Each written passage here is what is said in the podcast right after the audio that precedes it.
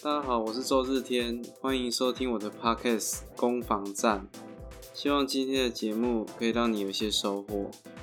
呃，我想先谢谢几位朋友啊，因为这些朋友在我录制 podcast 的过程里面有给我一些建议，那我觉得都还蛮好的。那包括像维欧，包括像许大律师，包括呃像建商朋友，或者是人资的朋友，哦，都有在我。呃，制作这个节目的过程里面，给我一些想法或者是一些启发哦。那其实会会做这个节目有一个很大的原因，是因为呃，在快接近一年前有收听到报道者的 podcast。那其实不那时候他是在讲说那个博弈产业的，就说台湾其实是一个博弈王国。那那一集的节目其实带给我很大的冲击跟启发哦。那我觉得说，一方面觉得说，呃，有人这么用心的在做做节目，或者是呃，是一个有有有内涵的一个媒体，其实让我觉得说，哦，原来原来呃，原来媒体也是有像这种风范在的的的媒体，对记者，对啊，那。它里面来讲，其实带给我蛮多的知识上面的的一些冲击啊，对吧？包括说台湾为什么台湾的服务精神、服务业的精神啊，还有说台湾的这个工程师啊等等之类的。那我我我其实从这个节目，从报道者的这个节目里面收听到很多的我自己不知道的一些讯息，所以我让我觉得说，哎。如果说今天做一个节目可以呃带来很多的资讯，然后可以有一些启发，我觉得这是一件很有意义的事情。那也希望说呃可以提供收听的各位一些有帮助的内容，然后可以让买卖房子的这条路上可以走得更更顺遂了。哦，这大概也是我当初做这个 podcast 的初衷哦。那今天呃前言大概谈到这边了。那今天我想跟各位谈谈一个案例哦，就是这案例，这案例是这样子，就是说买卖双方有呃有成交了一个透天，一个一个透天的房子，那这个屋龄大概十多年了，那屋主的话是一手屋主哦，他就从当初跟建商买的时候就一直住在这边，然后呃买方的话是一个自住客哦，所以他买来的话也是要自己住的。那当下当下签约的过程，其实双方都非常满意啊，大概金额可能两两两三千万吧，我有点忘记了。那签完约之后，呃，当然双方当下都是非常的愉快哦。后来只是说后来发生了一些小插曲。呃，买方在后续的代书流程期间，有在验屋的过程里面有找了一间验屋公司，然后来做这个房子的屋况上面的一些查检哦。那后来洋洋洒洒的出了一个将近五六十页的一份书面报告，然后导致说买方依据这个报告的内容，要跟屋主。去做一个价金上面的呃折让的一个请求，要求要接近到呃我印象中好像是接近到一百万的一个折价了。那当然屋主来讲是不能接受的，然后所以中间又有发生一些一些一些沟通的一些过程啊。那至于说这个事情的结果是怎么样落幕的，我希望说你可以收听到最后，你就会知道说这个离奇的。离奇的案例哦，最后是怎么去去收尾的？那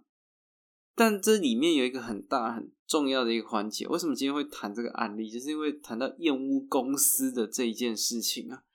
验屋公司这一件事情啊，这是一个这是一个很有趣的一个一个议题啊。就是我后来想了一下，说验屋公司这事情，就到底有没有验屋公司这个这个？政府有没有相关的法规啊，或者是说呃相关的证照哦，是来证明呃业务公司的所出的这个业务报告是有具它的公信力在的。于是乎，我就花了一些时间哦，上网去做一些功课。那我发现，其实业务公司啊，它我我查了几个几个网站呢，它标榜说它是呃，就是有有有公信力的业务公司。他们都有一个特性，就是在于说他们会去主张说他们有一些证照，那这些证照是呃，让他们在这个验屋的呃。的这个过程里面哦，可以更有效的去判断这个房子的的这个物况的问题。只是说这一些证照是不是跟验屋的这件事情真的有垂直的关联呢？我我这样说好了，我在查的过程里面呢，其实它会有像是什么啊？我有看到证照有呃有有有证照是那个工地主任，就是营造业工地主任。哦或者是电匠，或者是呃品管的工程师哦，自来水管接承接技工等等之类的哦。那当然，这些证照里面有一些是跟专业知识是相关的，比如说像水电技能啊，或者是装潢技能啊等等之类的。但是有一些有一些证照，嗯，跟业务到底有没有？直接的关联，其实我这边是打一个问号的。像我有查到其中的一个网站里面，它标榜说它都有 ISO 的认证。那谈到 ISO 的认证这件事情，其实跟业务关联度并不大。啊。ISO 它一方面是在谈跟管理相关的一些一些一一一关这个管理系统，那或者是说它是呃，它它有两个体系嘛，一个是。有关于它的管理系统，那一方面的话，诶另另一个另一个部分是有关制造业的，它制造出来的产品的一个品管，那这两件事情都跟验屋是是关联度是不大的。那他为什么把这个证照放上去，然后去标榜说，呃，因为他有这些证照，所以他所出示的验屋报告是相对来讲公信力的？这其实是一件让人非常觉得。觉得怀疑，怀觉觉得匪夷所思的事啊，哦，那甚至我为了这个事情还特别跟有呃 i ISO 相关相关认证机制机构的呃朋友去跟他请益这件事情哦，他他有 ISO 的证照，对于说他的验屋的这个报告的效力哦，是不是有一定的帮助？那其实嗯，这个朋友也是在这边。这个毛哥，哦，我的朋友叫毛哥，哈啊，他他在他的想法，他在他的认知里面也觉得，嗯，这事情帮助其实并不大，所以，所以其实说业务公司所提供的这些证照，是不是能对于这份业务报告有一个很大的一个加分？其实，嗯，就我现阶段，就我现阶段做的功课来讲，其实并没有这么的明显啊。那当然，呃，找验屋公司有很大的一个原因是在于说，他希望去做一些主张啊，哦，不论说是在验屋的过程里面多一份保障，或者是呃得到这些报告之后去做一些主张，其实我相信去找业务公司的人，他都有一些基础的想法在，那只是说业务公司是否真的。可以给他们这一些保障呢？这是我，这是我不是这么确定的事情哦。那我后来就开始去了解这个中间的这中间业务公司到底做什么哦？那他们能提供什么样的东西给这些消费者？那我查到的是这样子哦。那他们业务的业务的方向哦，不不外乎就三个面向，一个的话是排水，那一个是用电。那另外一个的话是其他，就是非水非电啊，哦，大概就是这三个面向是业务公司里面会会特别强调的一个主轴了。那那只是说他们的验法是什么？那他可能会用一些水平仪呀去测量说有没有倾斜，或者是用那个内视镜，那个内视镜跟那个那个你去你去拍那个直肠。直直去测那个大肠癌啊，或者是去照那个大肠镜，很像，就是内视镜。它它的用途是去看说水管有没有被水泥块去做去去堵塞了，所以它是用内内视镜去测。那还有像是热像仪，然后拿来去测水，哦，测它有没有漏水的一个情形。还有像什么测甲醛的，或者测辐射的，或者三用电表，哦，去测说它有没有这个这个接地线等等之类的。这大概是业务公司会去会去做的一些事情。那那我自己查了一下，其实这些仪器讲真的，嗯，你今天自己如果真的有心要测，也不是不能测哦。呃，我我先说明一下，找业务公司来验屋，大概。呃，行情的话，可能落在一万到三万吧之间不等啊。我看大部分收费大概可能在可能一万二、一万五、哦一万八，哦甚至可能到两万，大概 range 在这边呢。那我跟各位做一些个报价哦，各位参可以参考看看。水平仪哦，大概呃，我从虾皮上面查到资讯，大概可能两千两千块左右。内视镜从六百到两千不等。哦，热像仪哦，热像仪最贵，热像仪可能一万到一万五哦。那测甲醛的很便宜，可能四五百块哦。辐射测辐射的可能一千多块到接近两千。三用电表哦，八百元以以内，这些零零零零总总的，其实说真的，这些仪器并不贵哦。真的要买，就就热像仪最贵啊啊。那我们今天花了一个一万多块的一个报告，我们希望达到的。不单单只有是这些仪器所能带来的一些效应啊，应该是会希望说能得到更多的，不论说是支持或者是证据哦，来作为这些哦主张或者是保障哦。只是说，在这些仪器测量出结果之后，呃，我们我们得到了这一份验屋报告，我们会希望做什么事情？去去去跟验屋的对象去做一个很强的主张吗？其其实这件事情并没有想象中的这么这么的容易啊！哦，因为如果你今天要去验屋，验验屋的对象又分成两个哦。你如果是跟建商验屋，那是那是一回事；你如果是跟中古屋的屋主验屋，那又是另外一回事了。如果你今天，因为通常来讲，验屋的这个程序会是发生在代书流程偏后端的的那个部分。就是在靠已经即将要交屋了。如果你在那个时候验屋哦，假假设了哦，比如说呃，你你你去验一个中古屋哦，我们去验中古去，你验中古屋啊，发现比如说水管已经被水泥块封死了，可是是当初屋主觉得那个水管可能会有昆虫或一些爬或一一些虫类会爬出来，所以他选择封死，可是。你的业务公司跟你讲说这是一个瑕疵，那你今天跟屋主这样去提，你觉得屋主能接受吗？那或者是说，呃，小朋友涂鸦，哎哎，不要讲小朋友涂涂鸦，通常问题不大，重新粉刷那没多少钱。像是说小朋友把门门框撞歪了啊，小朋友从小到大跑来跑去跑来跑去的，哦，不小心把门框撞歪了啊，但是你的业务公司跟你讲说他的这个门不正。哦，他的门门门框有问题，门把有有瑕疵，你这样去讲，屋主能接受吗？哦，这个中国的屋主能接受吗？或者或者是说，呃，曾经有这家里的摆设，有时候难免会有会有一些变化嘛，比如说把把橱柜去做移动啊，把沙发去做移动啊，等等之类的。那在这个移动的过程里面，哦，不小心掉到地上啊，敲到瓷砖，导致瓷砖有这个这个痕迹，有裂缝。结果验屋报告就写说这个瓷砖有损伤，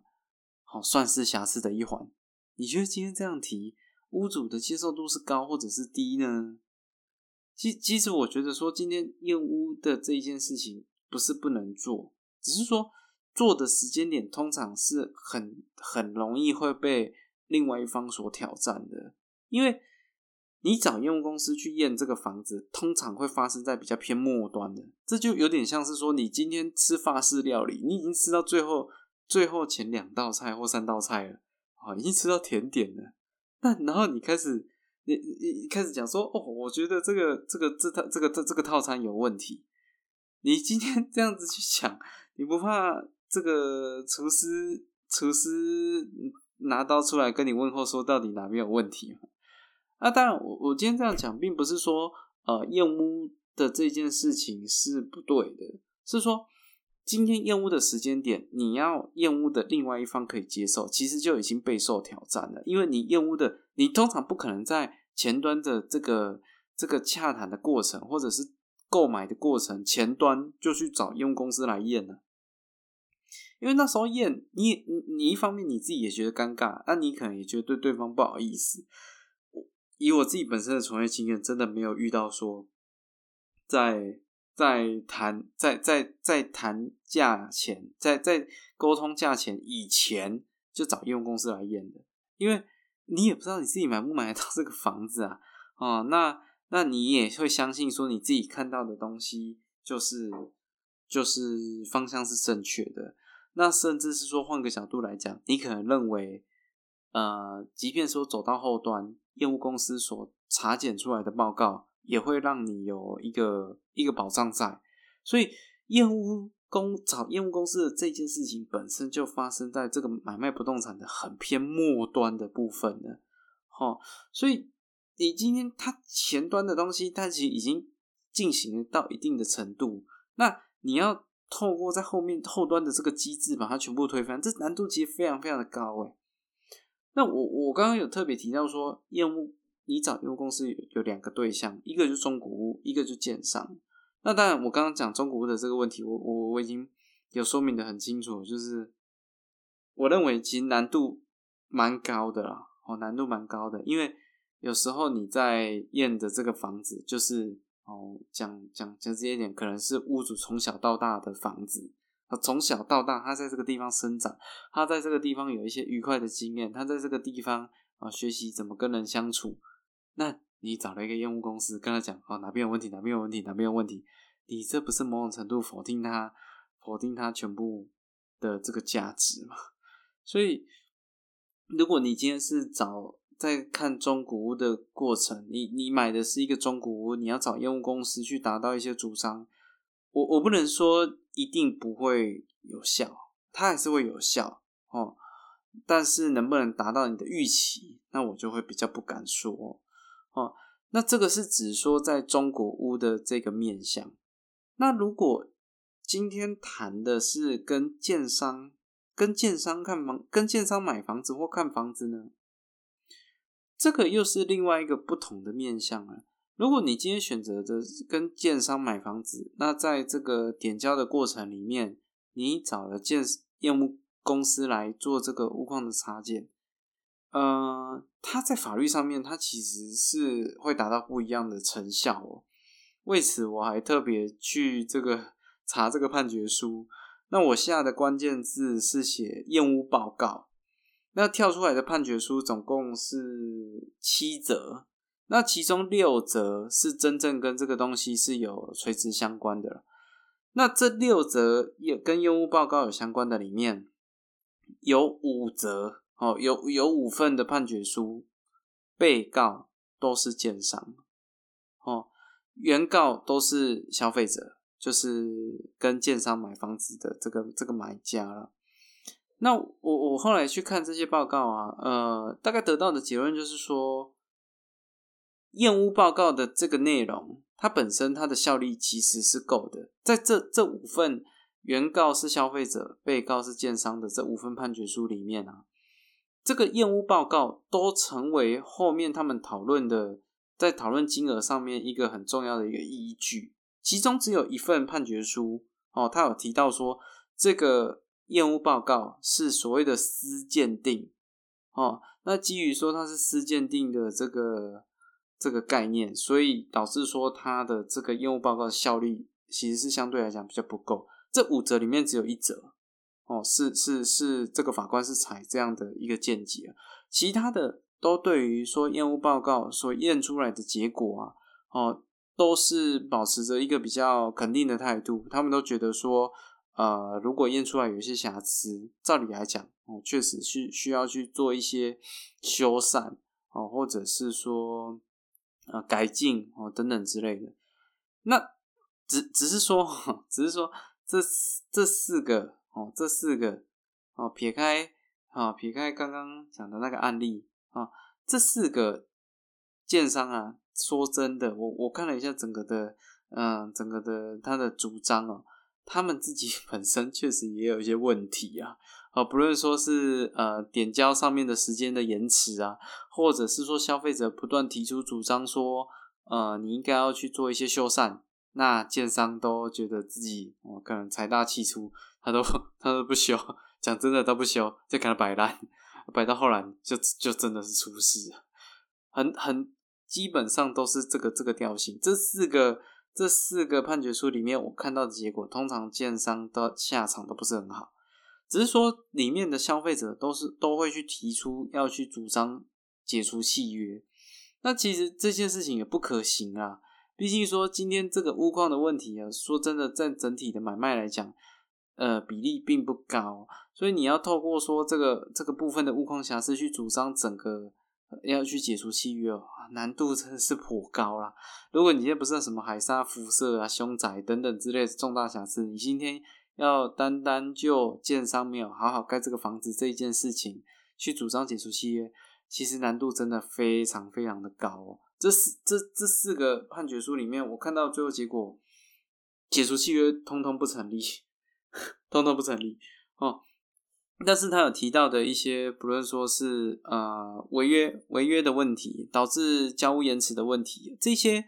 这些呃这些赔偿哦，这些这些这些赔偿都是存在的。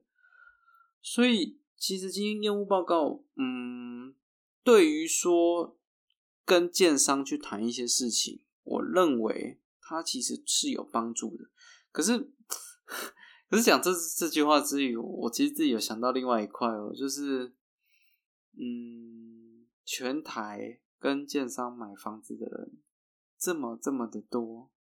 可是今天有验屋报告这四个字出现的判决书只有七则，其中其中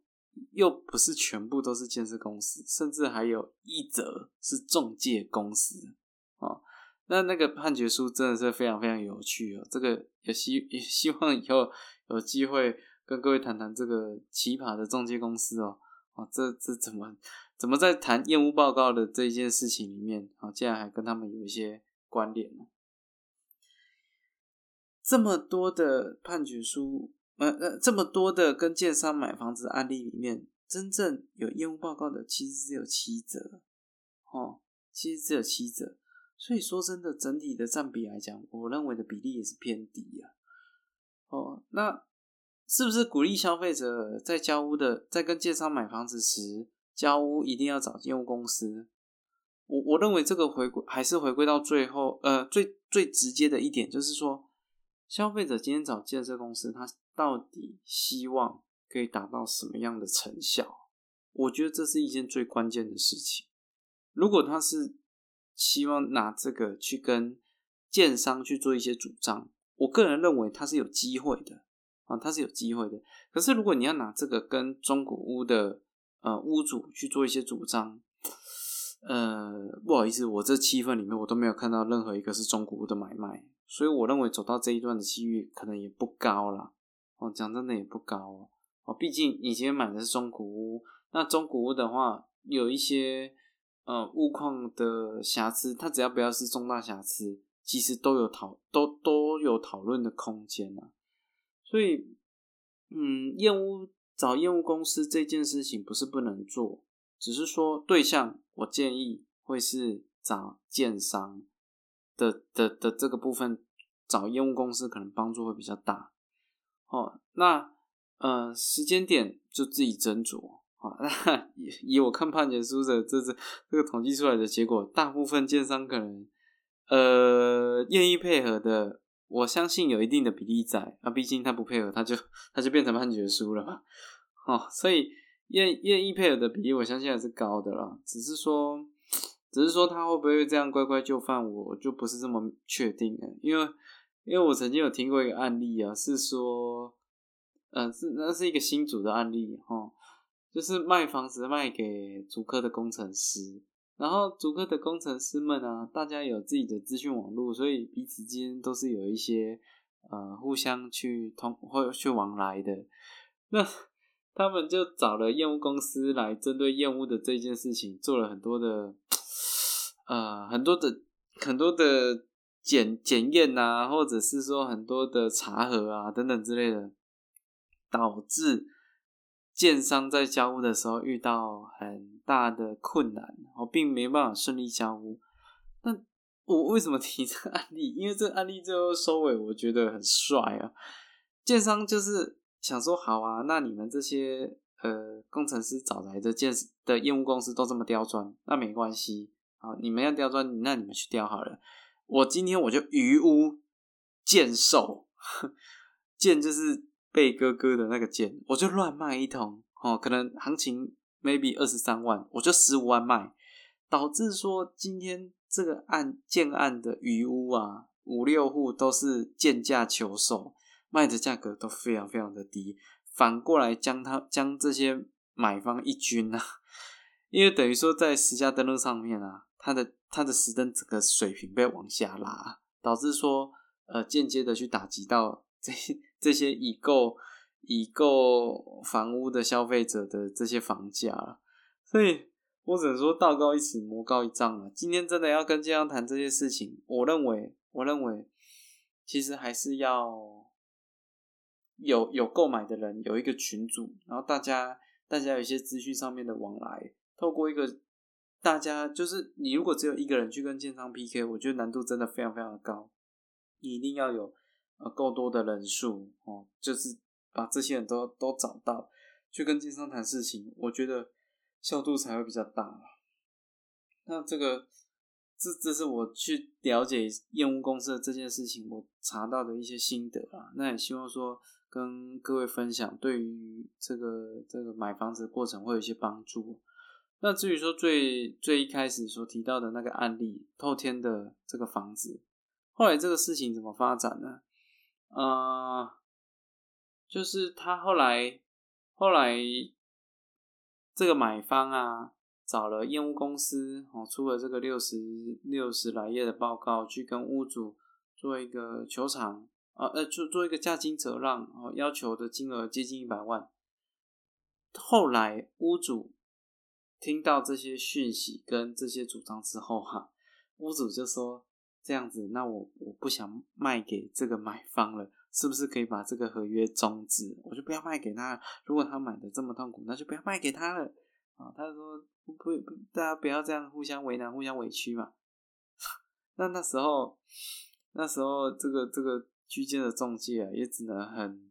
很尴尬的告诉他说，不好意思哦，这个也没办法。就就以你屋主这边的想法去解除这份契约，因因为因为其实合约的内容都会有一个比例原则在，你没办法说单纯就因为这些物况的问题去解除这个两三千万的这个偷天的契约，所以屋所以屋主啊屋主，如果你要解除契约，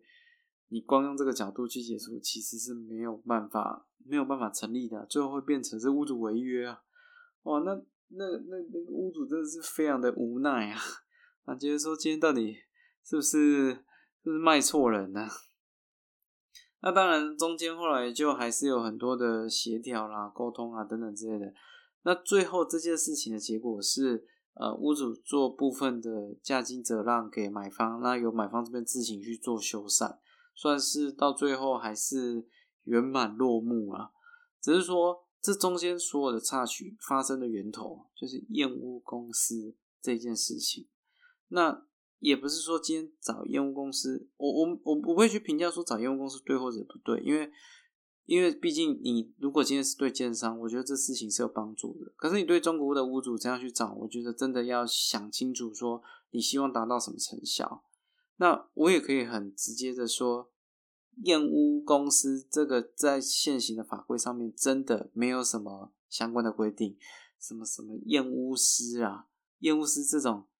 也也也其实根本并不存在的这种行业或者是这种